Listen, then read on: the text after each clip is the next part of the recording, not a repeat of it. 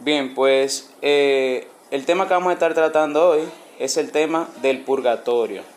Sin embargo, yo no quisiera hablar solamente del purgatorio. Obviamente del purgatorio vamos a hablar bastante y vamos a abordar varios puntos. Pero yo quiero que lo abordemos de una perspectiva más amplia, que son las cuatro, las cuatro regiones inferiores. Eh, en inglés se oye como las cuatro regiones del infierno. Eh, y más o menos por ahí es que le vamos a entrar. Quizás lo hayan escuchado, quizás no. Eh, las cuatro regiones del infierno. ¿De qué trata esto? Miren, la palabra infierno viene, deriva de la palabra inferior, o sea, las regiones inferiores del mundo. Siempre está la pregunta eh, de si el infierno es un lugar físico, si está en algún lugar. Tradicionalmente, eh, los doctores de la iglesia, dígase Santo Tomás de Aquino, San Gregorio, San Alfonso María de Ligorio, dicen que sí y que se encuentra eh, en una región inferior del mundo. pero ¿dónde está el infierno específicamente? No se sabe. O sea, eso no es algo que nos haya sido revelado por Dios. No obstante, ya la palabra descender a los infiernos, como habla Jesucristo, la palabra de eh, etcétera. Siempre escuchamos el lenguaje de bajar y eso viene de la Biblia. Eh, sabemos que no es solamente metafórico porque no solamente está en la Biblia, sino que está también eh, corroborado por la tradición de la iglesia. Entonces, ¿es un lugar físico el infierno? Sí. El fuego que hay en el infierno es físico, es también físico y tiene propiedades espirituales, que luego hablaremos. Eh, pero no sabemos dónde está. Hay ¿verdad? teólogos que presumen que está en el centro de la tierra, pero eso ya son especulaciones. De saber dónde está el infierno no lo sabemos. Eh, tradicionalmente se conoce con ese nombre del infierno a cuatro regiones específicas. La primera, la más dichosa de todas, conocida como el limbo de los padres. El limbo de los padres o el seno de Abraham. ¿Qué es el limbo de los padres? Eh, cuando antes de la ascensión de Jesucristo al cielo, todos los que morían, buenos y malos, iban a la región de los muertos, al abismo, dice por ejemplo los salmos, eh, al Hades, a la Gehenna, etc., al infierno. Pero que todo el mundo estuviera en el infierno porque nadie tenía acceso al cielo, eh, dice Jesucristo, nadie ha subido al Padre sino aquel que bajó. Entonces nadie había subido. ¿Dónde estaban? En la región de los muertos. Los malos y los buenos no sufrían el mismo destino. Los buenos estaban en un sitio llamado el eh, limbo de los padres o el seno de Abraham. Si ustedes recuerdan la parábola de Lázaro y el rico Epulón, eh, dice que el rico descendió al infierno y Lázaro fue al seno de Abraham. Entonces a eso nos estamos refiriendo. Dice que eh, el rico eh, tenía tormentos y Lázaro estaba consolado, pero no estaba en el cielo. ¿Dónde estaba? En esta región de los infiernos donde estaban los buenos. ¿Y qué hacían ahí? Esperando la llegada del Mesías. Cuando Jesucristo vino, murió descendió a los infiernos. La pregunta sería, ¿a qué región del infierno bajó Jesucristo? No fue, enseña la iglesia, para liberar a los que estaban en el infierno de los condenados, sino que Jesucristo descendió al seno de Abraham y se llevó con él a los justos. Dice un salmo, eh, subiendo, eh, se llevó cautivos. Eh, y diríamos que descendió al infierno de los padres.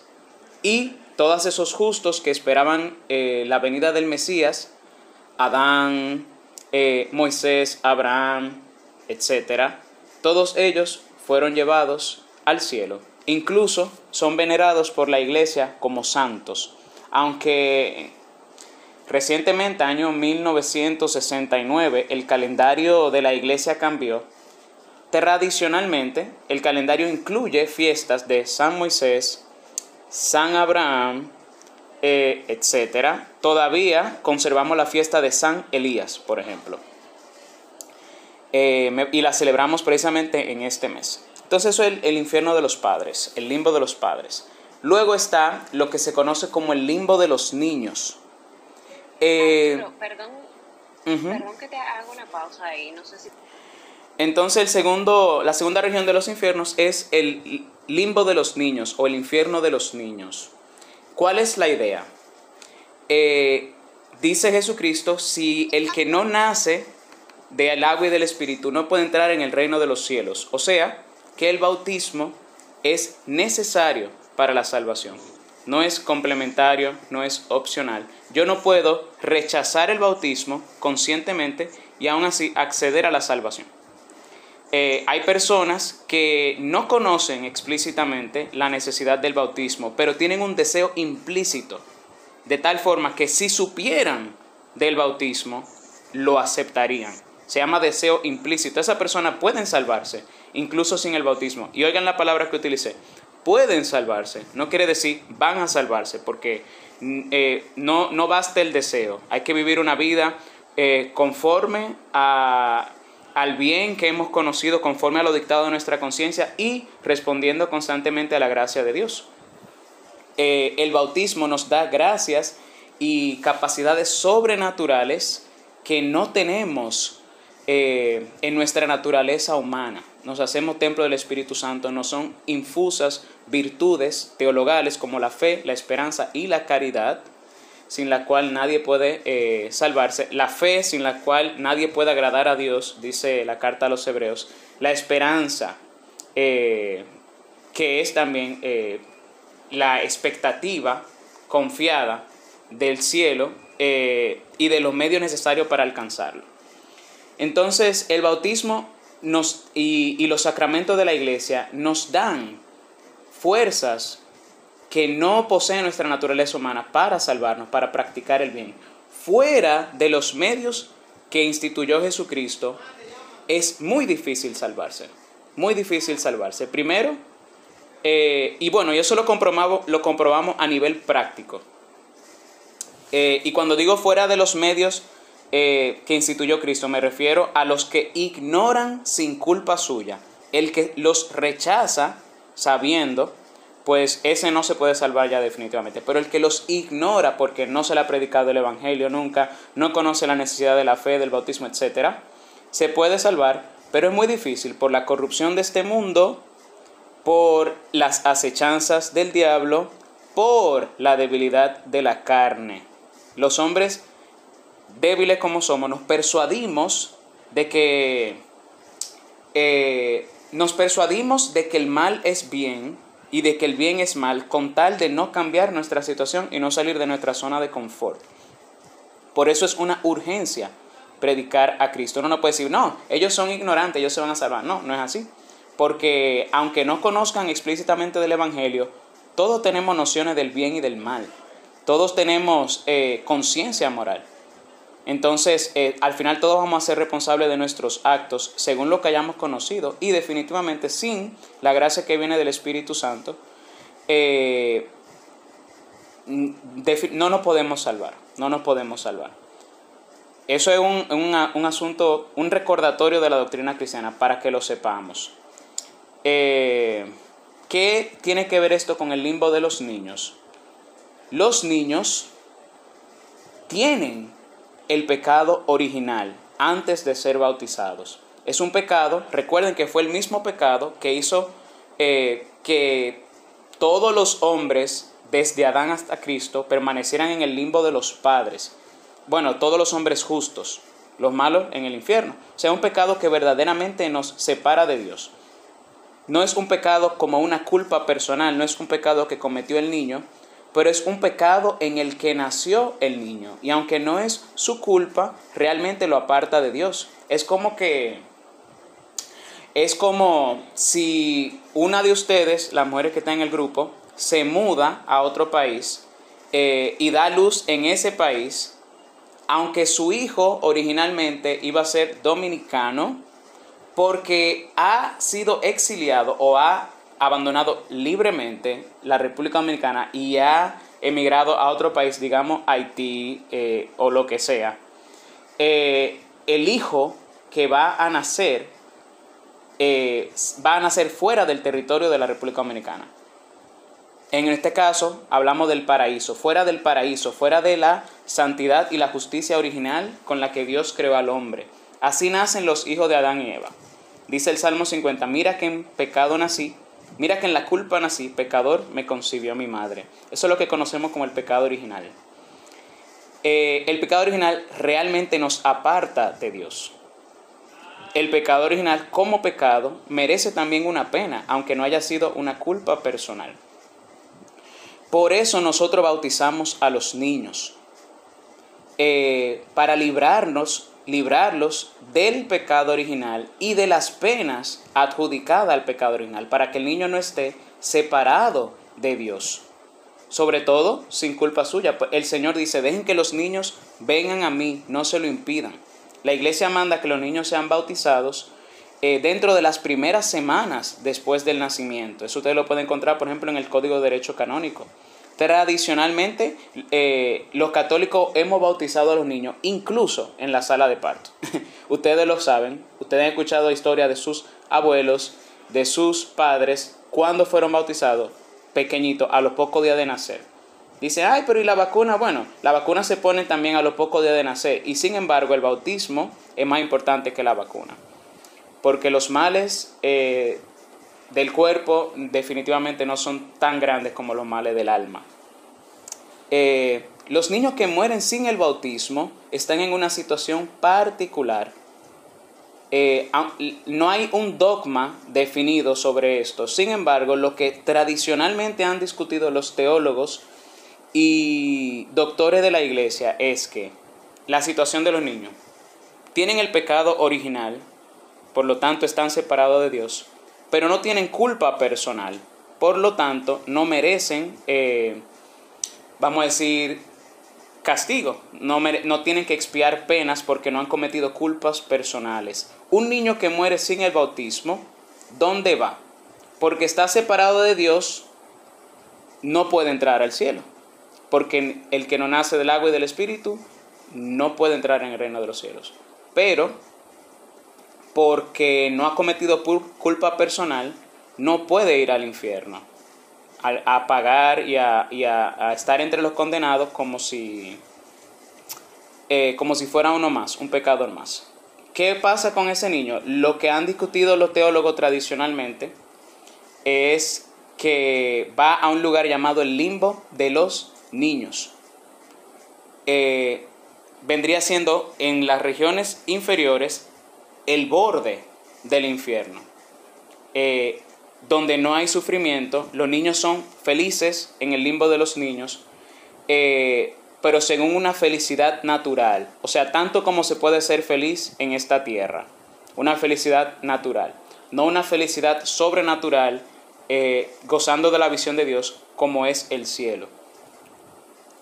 están privados de Dios, pero no sufren el fuego del infierno sino que están en un estado, vamos a decir, neutral, podemos decirlo así.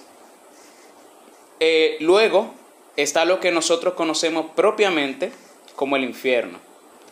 Eh, el tema del infierno no nos gusta hablarlo y sin embargo hay tres características que hacen del infierno un tema de primera urgencia. Primero es real. Segundo es eterno. Tercero, es el fuego de un sufrimiento que no nos podemos imaginar. El infierno es fruto de la justicia de Dios y también del pecado de los hombres, sobre todo del pecado de los hombres y de los ángeles que se apartaron de Dios. Eh, los que pecan, eh, ángeles o u hombres, los ángeles ya no pecan, los, los ángeles que pecaron me refiero, son justamente condenados por Dios eh, a pagar la culpa de haber endurecido su corazón, de no haber escuchado la voz del Señor.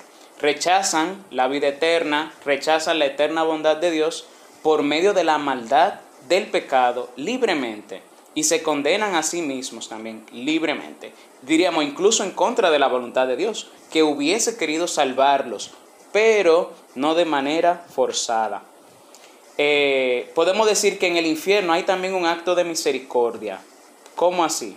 dice la palabra, el Señor nos paga eh, como merece nuestro pecado, no nos trata como merece nuestro pecado ni nos paga según nuestras culpas. O sea, el infierno es un sufrimiento inmenso y sin embargo hay algo peor.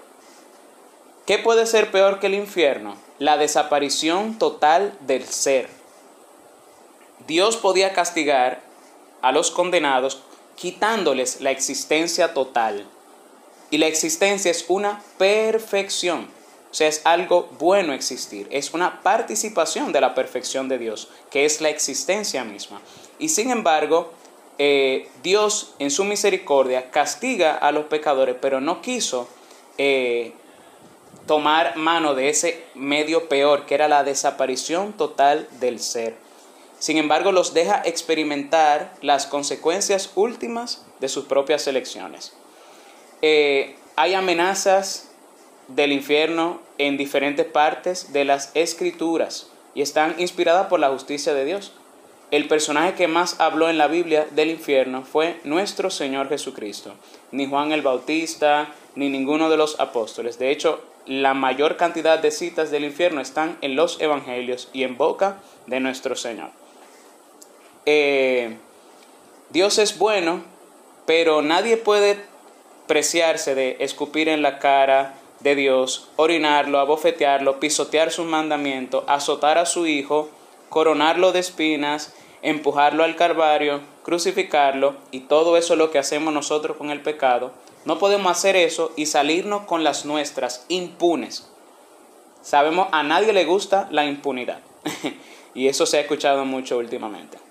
Eh, sería una irresponsabilidad de Dios como Padre el no castigar el pecado. Y sin embargo, no tomemos eh, la visión equivocada de Dios. Dios no es vengativo, no está presuroso de castigar. Antes de castigar, Dios amenaza.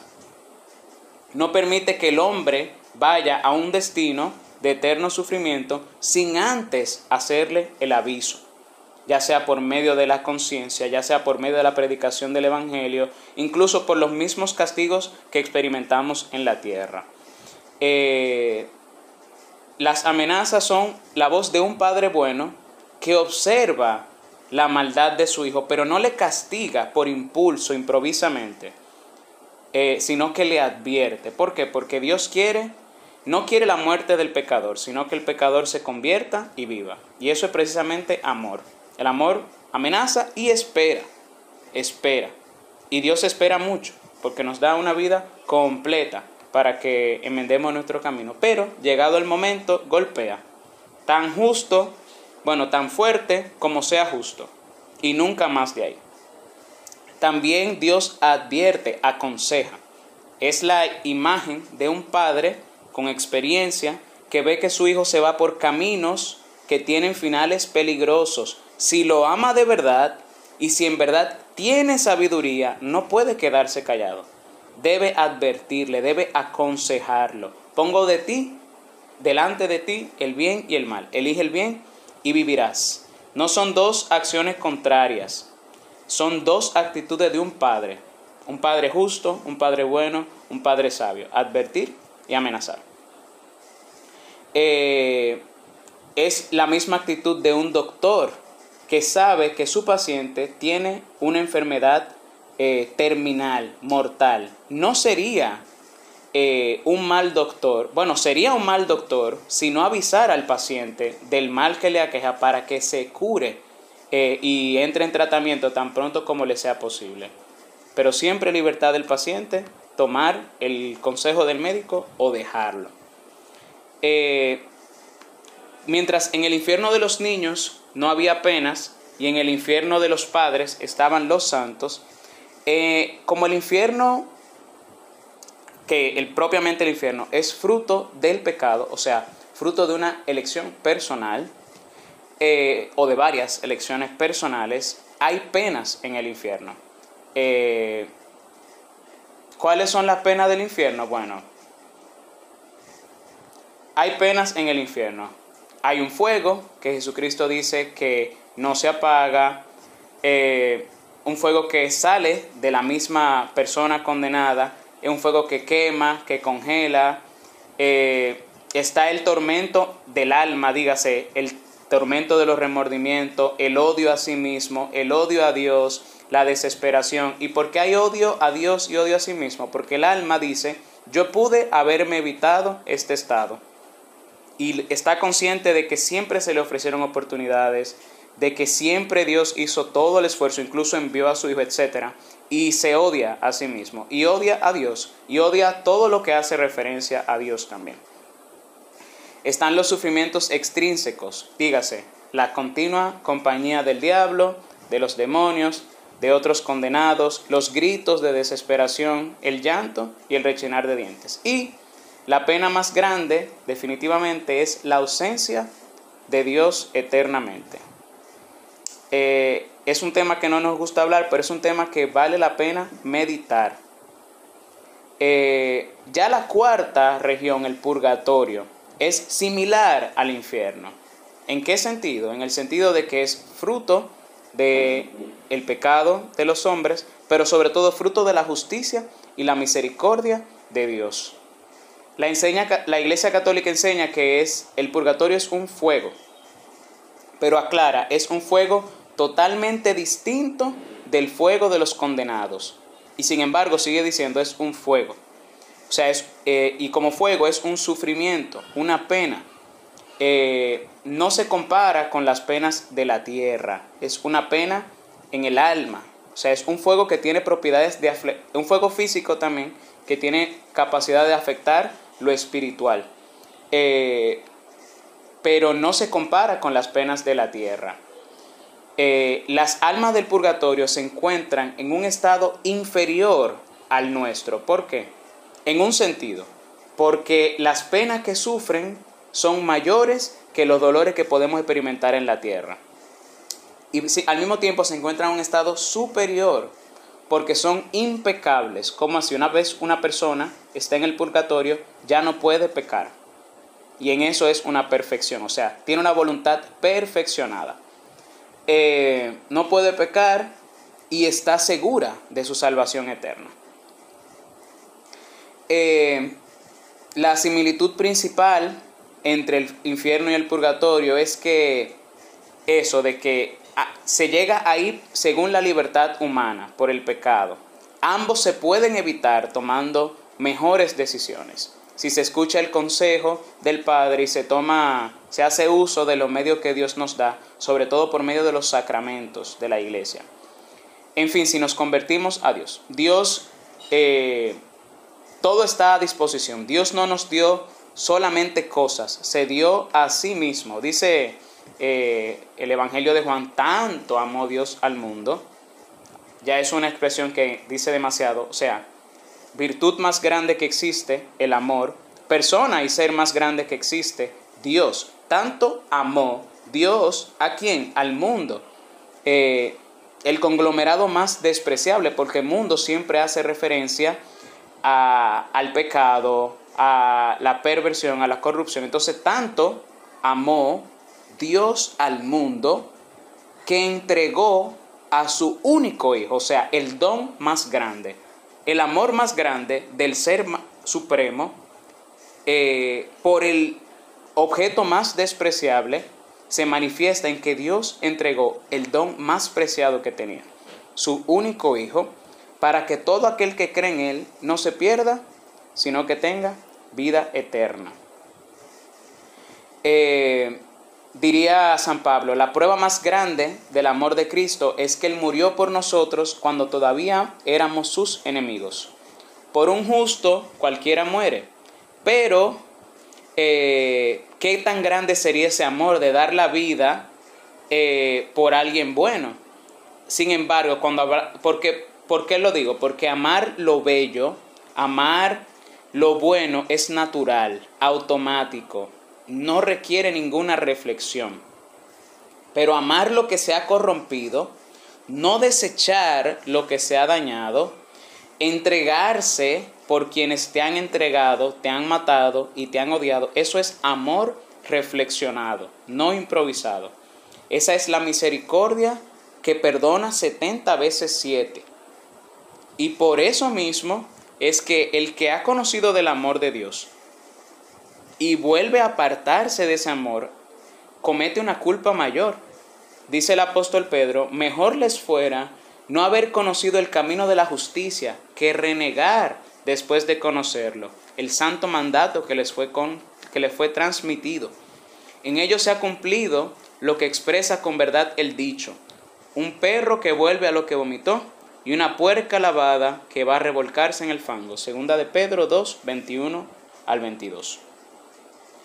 Eh, entonces este es el tamaño de la caridad de Dios, que no nos paga según nuestras obras y ha destinado para los pecadores imperfectamente purificados eh, el purgatorio. ¿Qué viene siendo por definición el purgatorio?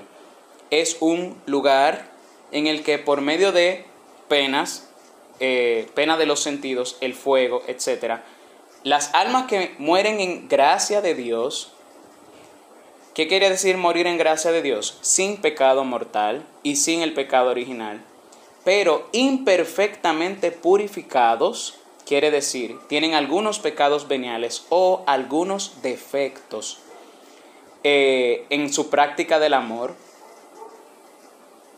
son eh, terminados de purificar por el fuego de la misericordia de Dios antes de gozar del cielo eh, y ya están seguros de su salvación.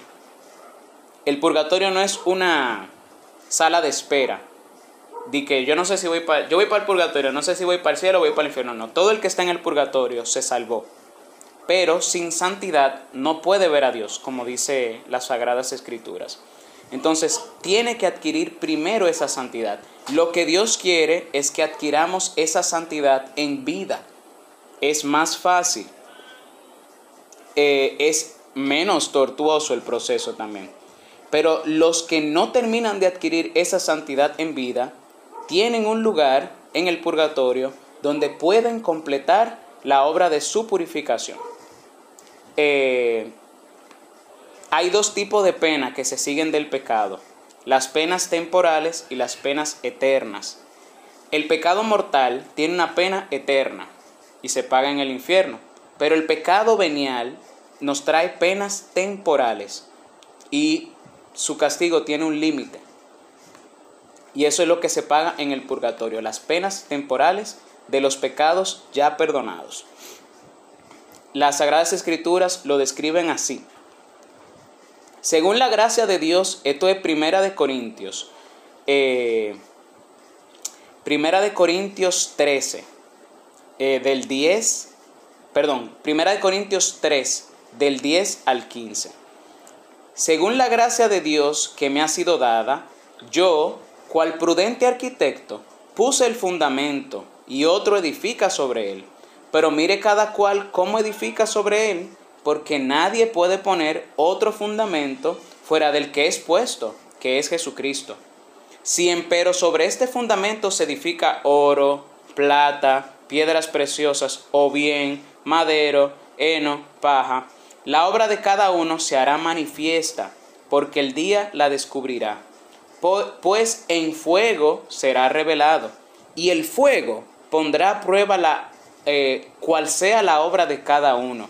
Si la obra que uno ha sobreedificado subsistiere, recibirá galardón, premio. Si la obra de uno fuere consumida, sufrirá daño. Él mismo, empero, se salvará, más como quien pasa a través del fuego. Ese es el purgatorio. La idea fundamental aquí es, eh, el fundamento es Cristo, o sea, la fe. Y tiene que ser así, porque sin Cristo nadie puede salvarse. Eh, nadie puede pagar a Dios un rescate, dice un salmo, el Salmo 48. Es tan caro el rescate de la vida que no les bastaría para vivir sin bajar a la fosa. Sin embargo, Cristo ya pagó por nosotros. Hemos sido comprados a un precio grande. Eh, pero esa es la parte que hace Dios. Falta la parte que hacemos nosotros. Y como dice San Agustín, Dios que te creó sin ti, no te va a salvar sin ti.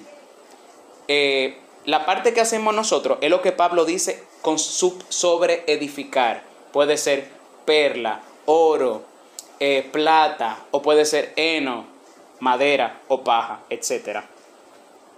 La, la idea es que si la obra que resiste, fundamentada sobre Cristo, si resiste al fuego, la persona se salvará. Si no resiste, se salvará, pero como quien pasa por fuego. Eh, miren la otra idea que hay aquí implícita, que el que no se salva es el que no sobreedificó, el que no tiene ninguna obra por su parte, eh, o que posee obras muertas, que son los pecados. Eh, esta obra se llama caridad, que es la virtud principal que viene de Dios eh, y todo el que ama ha nacido de Dios y conoce a Dios, porque Dios es caridad, Dios es amor. Poseer a Dios en el alma es poseer caridad.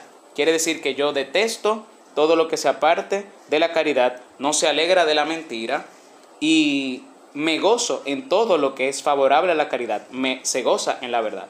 Y no, no solamente practicada interiormente, sino también exteriormente. No solamente en lo material, sino también en lo espiritual. El que no tiene ninguna construcción, ese no se salva. Entonces, los pecados veniales hieren la caridad, pero no la matan, que es lo que hace el pecado mortal. Eh, los que van al purgatorio, bueno, si el pecado mortal mata la caridad en mí, no quiere decir que ya yo estoy perdido. Dios instituyó el sacramento de la penitencia. ¿Para qué? Para que yo recupere la vida de la gracia y pueda seguir trabajando en mi propia salvación. Y es tan grande la misericordia de Dios que cuando yo peco mortalmente, yo pierdo el mérito de todas las obras que yo he hecho ante Dios. Sin embargo, cuando yo me confieso con dolor, con arrepentimiento, el mérito de todas las obras que yo tenía, que ya yo había acumulado antes del pecado mortal, me regresan automáticamente. Diríamos, wow, pero eso es como una exageración de la misericordia de Dios. Yo, debería empezar totalmente de cero. Eso te iba a decir, de, y ese reinicio que no o sea, uno dice debería empezar totalmente de cero, pero no. Lo que yo había acumulado antes vuelve a mí cuando yo vuelvo a la gracia de Dios. Eh, y por eso es que tenemos que confesarnos, no podemos... Ah, y cuando estamos en pecado mortal, no acumulamos méritos, cerramos la cuenta del banco en el cielo. Por eso es que tenemos que eh, permanecer en gracia y si la perdemos, buscar recuperarla tan pronto como se pueda. Por medio de la confesión. Una pregunta, no sé si me perdí ahí. Entonces, todos los que van al purgatorio mueren en gracia de Dios. Eh, si van, lo que van a purificar puede deberse a dos cosas. O a un defecto con el que hacemos algunas cosas buenas, por ejemplo, que las obras buenas que yo hago no las hago con intención totalmente recta, o que las haga con tibieza, sin fervor, etc. Eh, por eso, por ejemplo, rezar el rosario puede o sacarme del purgatorio, si yo lo rezo con devoción, o llevarme al purgatorio, si yo pudiendo rezarlo mejor, no lo rezo mejor. O sea, si lo rezo mal, adrede. Eh, y dos, puede deberse a algunas obras malas, imperfectas, pero que no son mortales, son leves. Una palabra ociosa, una risa superflua, una negligencia aquí o allí, alguna pereza. En fin, hábitos y apegos que nosotros consideramos tan normales y precisamente por eso, eh, precisamente las consideramos así como, ah, no, eso no es nada, porque no hacemos caso de las advertencias de nuestro Dios. Eh, esas pequeñas faltas y defectos, esos apegos, inclinaciones, etcétera, hay que ir a purificarlos en el purgatorio antes de recibir a Dios. Un alma que no está totalmente purificada no puede poseer enteramente a Dios. Entonces, ¿qué es lo que quiere hacer Dios? Dios no quiere darte, si te va a dar el cielo, no te quiere dar que una parte de todo lo que te puede dar. Para que tú puedas recibir el total del combo, te prepara por medio del purgatorio.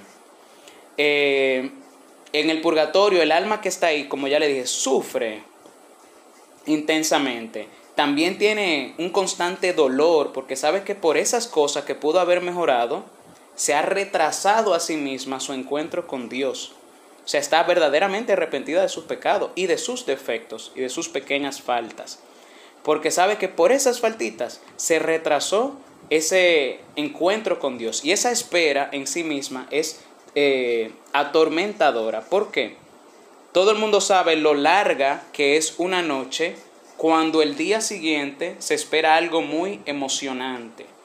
Imagínense lo largo lo eterno que puede parecer un instante en el purgatorio cuando tú sabes que lo próximo que viene es una eternidad en el banquete del reino, viendo a Dios cara a cara, en una felicidad eterna, perfecta, eh, sobrenatural, que no se acaba.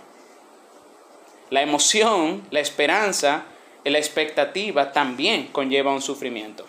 Pero no hay odio en el purgatorio. Hay amor, hay caridad. Eh, y el sufrimiento se hace, vamos a decir, con paciencia, con resignación, aunque con mucho dolor. Dice el eclesiástico, Eclesiásticos 2, eh, del 3 al 5. Podemos decir que esto se le aplica a las almas del purgatorio. Aguarda con paciencia lo que esperas de Dios. Estréchate con Dios y ten paciencia para que tu fin sea para que a tu fin sea próspera tu vida. Acepta cuanto te enviare en los dolores sufre con constancia y lleva con paciencia tu abatimiento. Pues como en el fuego se prueba el oro y la plata, así los hombres aceptos se prueban en la fragua de la humillación. Entonces eso lo podemos aplicar a, la, a las purgatorio. Esperan con paciencia, pero con dolor, dolores y sufrimiento, con constancia, siendo purificadas como el oro en el fuego. Eh, las almas del purgatorio son almas místicas, son penitentes, son almas ascéticas. están profundamente siempre pensando en Dios, eh, siempre deseando a Dios, anhelando esa unión perfecta con Dios y por medio de, las, de la ascesis que le representa en las penas del purgatorio, pues también están haciendo penitencia por sus pecados.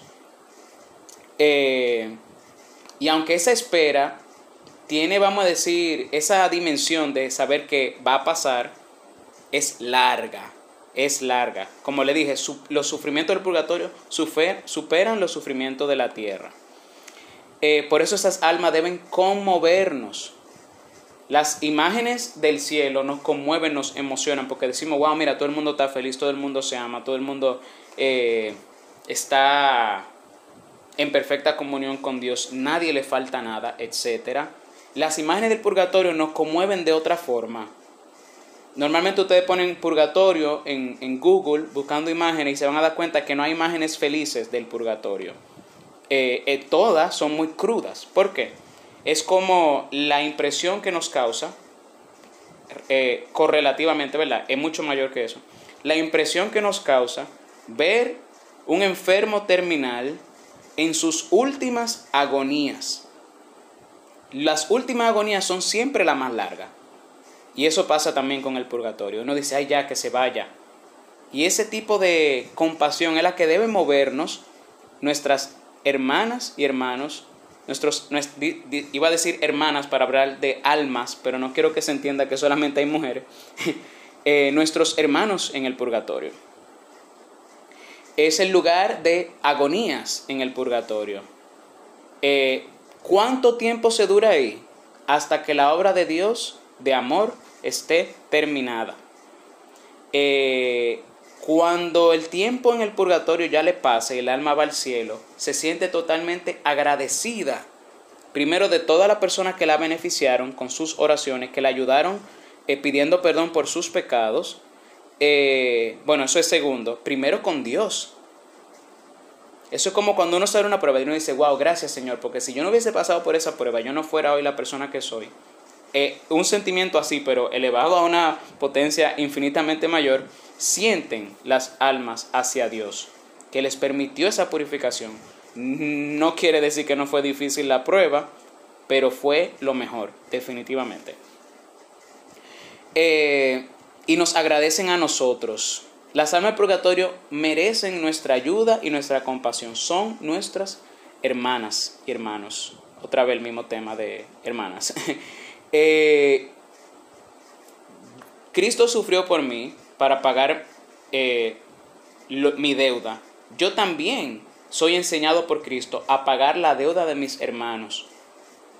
Y para eso yo tengo muchos medios para socorrer las almas del purgatorio. Eh, dice Macabeos 12:46, es un pensamiento santo y saludable el rogar por los difuntos a fin de que sean librados de sus pecados.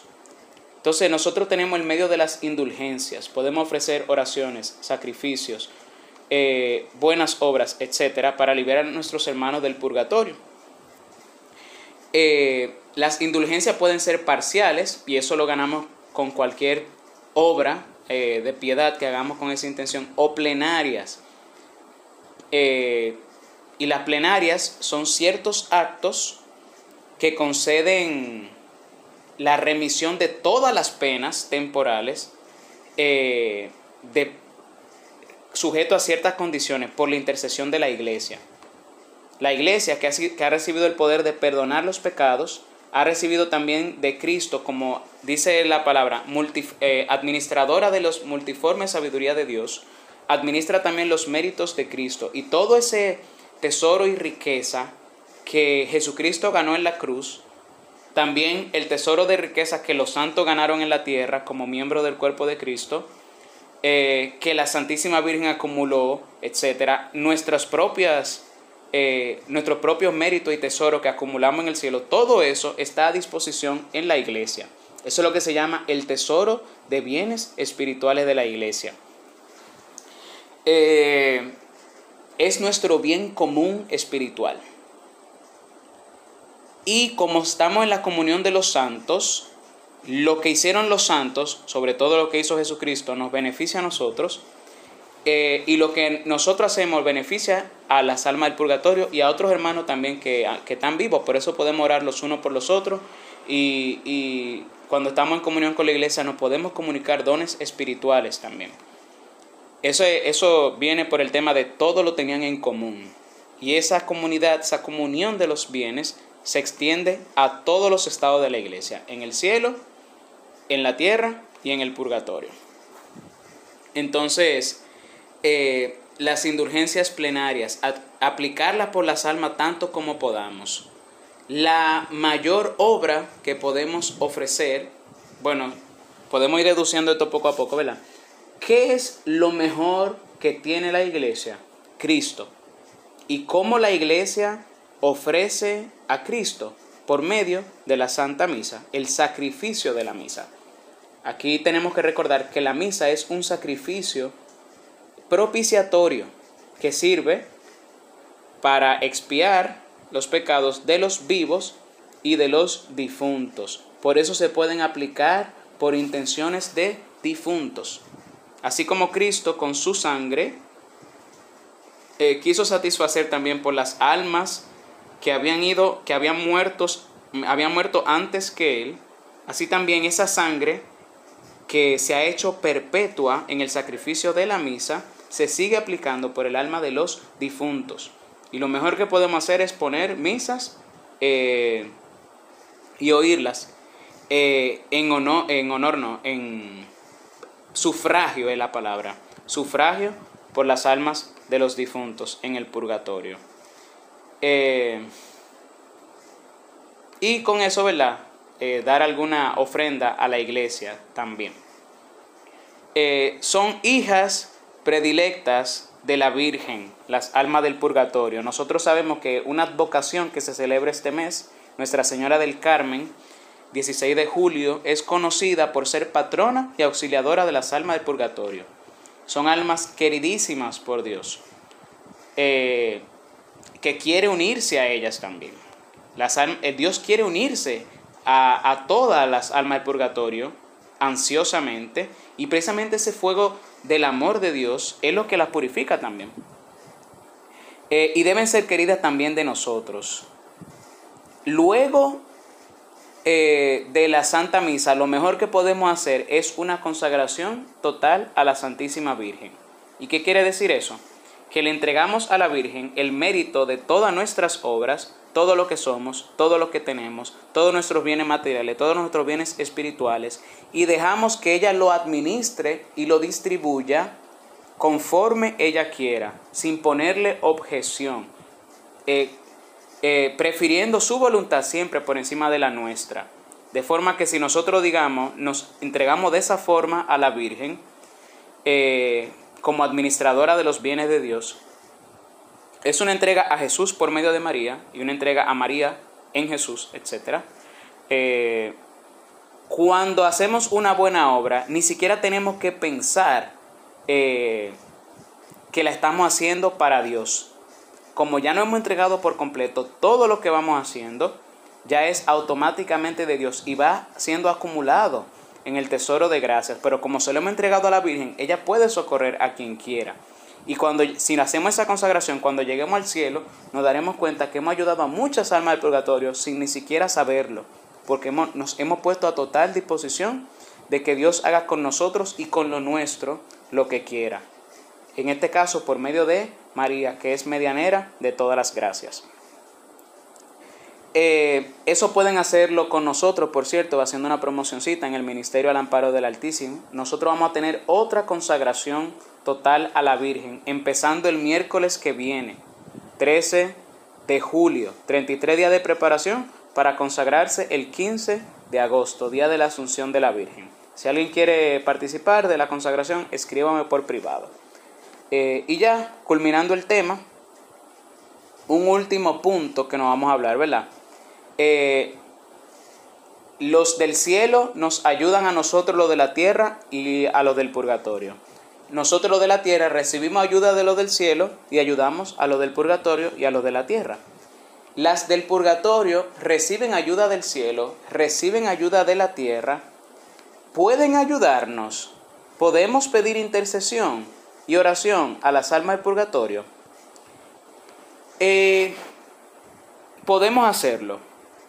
Sin embargo, eh, conscientes de que esas almas no están en el mismo estado que las almas del cielo. ¿Qué quiere decir eso? Las almas del cielo se enteran de nuestras oraciones porque ven a Dios y en Dios contemplan todo lo que Dios le permite eh, contemplar y, y enterarse incluso de las cosas de la tierra, incluso de las oraciones que le hacemos. Nos ven desde los ojos de Dios, pudiéramos decir. Tanto como Dios se lo permita. O sea, no al nivel que lo hace Dios, sino tanto como Dios se lo permita. Eh, y por eso podemos pedir la intercesión de los santos. Sin embargo, las almas del purgatorio no tienen todavía la visión beatífica, no gozan de la visión perfecta eh, de, la esencia, de la divina esencia de Dios. Mientras tanto, eh, en el purgatorio, como aman, sí pueden orar por nosotros. Se pueden enterar de lo que nosotros pedimos si Dios se lo quiere revelar primero por una revelación especial de Dios, o cuando otras almas descienden al purgatorio, pueden enterarse también de las cosas de la tierra y de la gente que le ha pedido, etc. Eh, y la iglesia ha aprobado oraciones en las que se pide la intercesión de las benditas ánimas del purgatorio. Entonces sí podemos pedir intercesión, simplemente recordar que más que lo que están en una situación tan penosa, que más de lo que pueden hacer por nosotros. Es mucho más lo que nosotros podemos y debemos hacer por ellas. Eh, pero si hay una comunicación entre ellas y nosotros. Eh, no como ocurre con los santos, pero sí real comunicación. Eh, y eso es todo. Yo creo que no se nos queda nada del purgatorio. ¿Preguntas?